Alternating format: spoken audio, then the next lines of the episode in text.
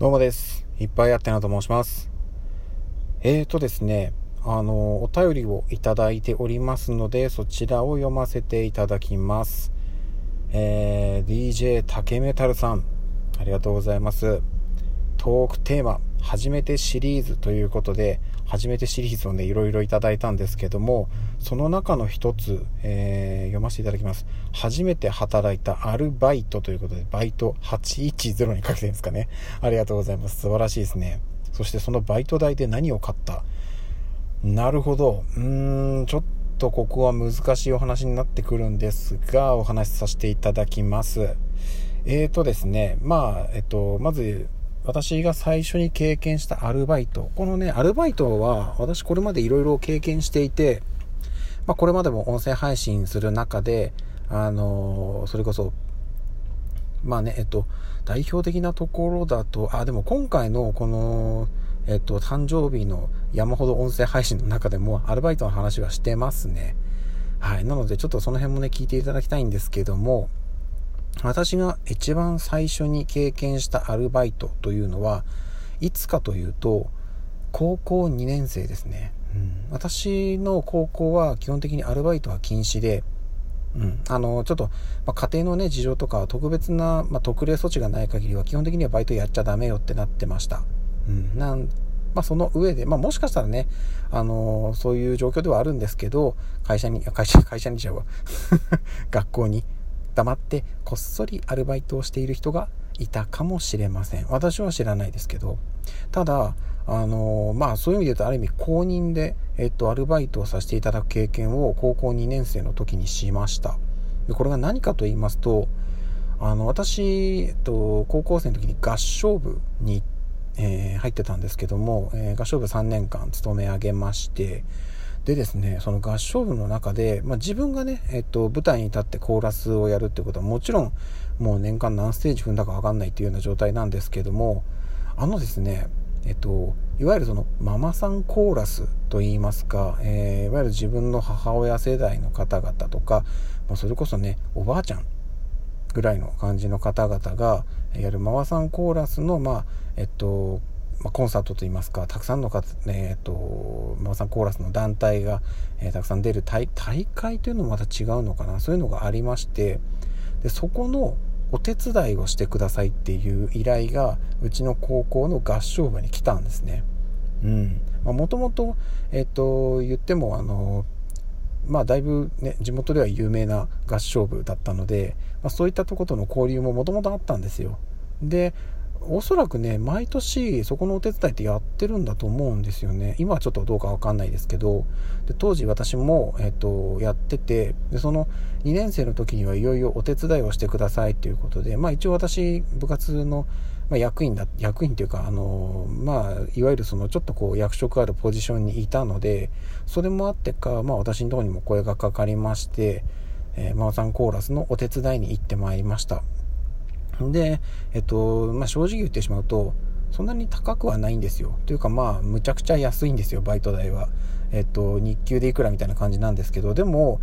あの、正直、全然、あの、やること自体はむちゃくちゃ楽で、何やったかっていうと、あの、ママさんコーラスに出られる方々が控え室にいるので、そこから舞台袖に誘導してとか、あの、まあ、先頭にね、私が立ってこちらですよっていう感じで案内をしてぐらいのことなんですよ。うん、なので、全然あのこれだけのことでむしろお金もらってしまって申し訳ないなっていうぐらいの感じなのでしかもねあの確かねお昼のお弁当まで出たんだった気がするんですよね。ご飯食べた上にねお金までもらっちゃってっていう感じだったんですけどもはい。っていう状況で、えっとまあ、初めてアルバイトをさせてもらいました。でね正直それでじゃあ買ったもん何なのよって話なんですけどうんとね覚えてないっす。覚えてないですよ。だって本当何千円とかですからね。うん、多分ね、あの、日々の生活費に消えましたね。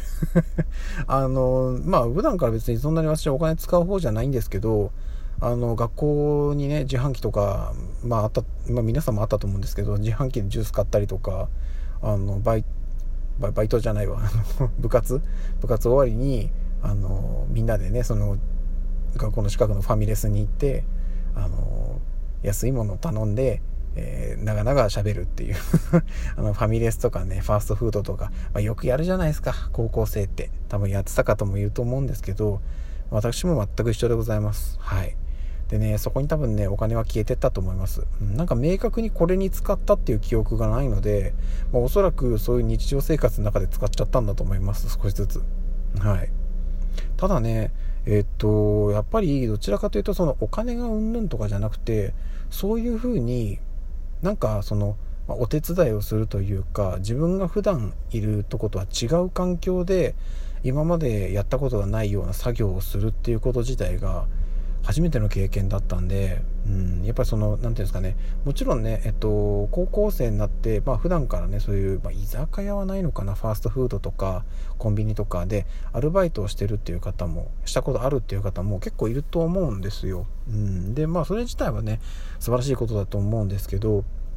私は感染ちょっとその部活にものすごい時間を割いていて、あの学校にねあの内緒でっていう形でもバイトをする時間がそもそもなかったのでという意味では、うん、そのまあ結果的には1日だけですけどそういう経験をできたっていうことがものすごい貴重な体験でしたね、うん、でやっぱりそういうことでもないと何て言うんですかねその高校生としてもう本当には、えっと、母親世代おばあちゃん世代の方々のコーラスを聞く機会もなかなかないのでうん、それもまたねそれで貴重な経験ということで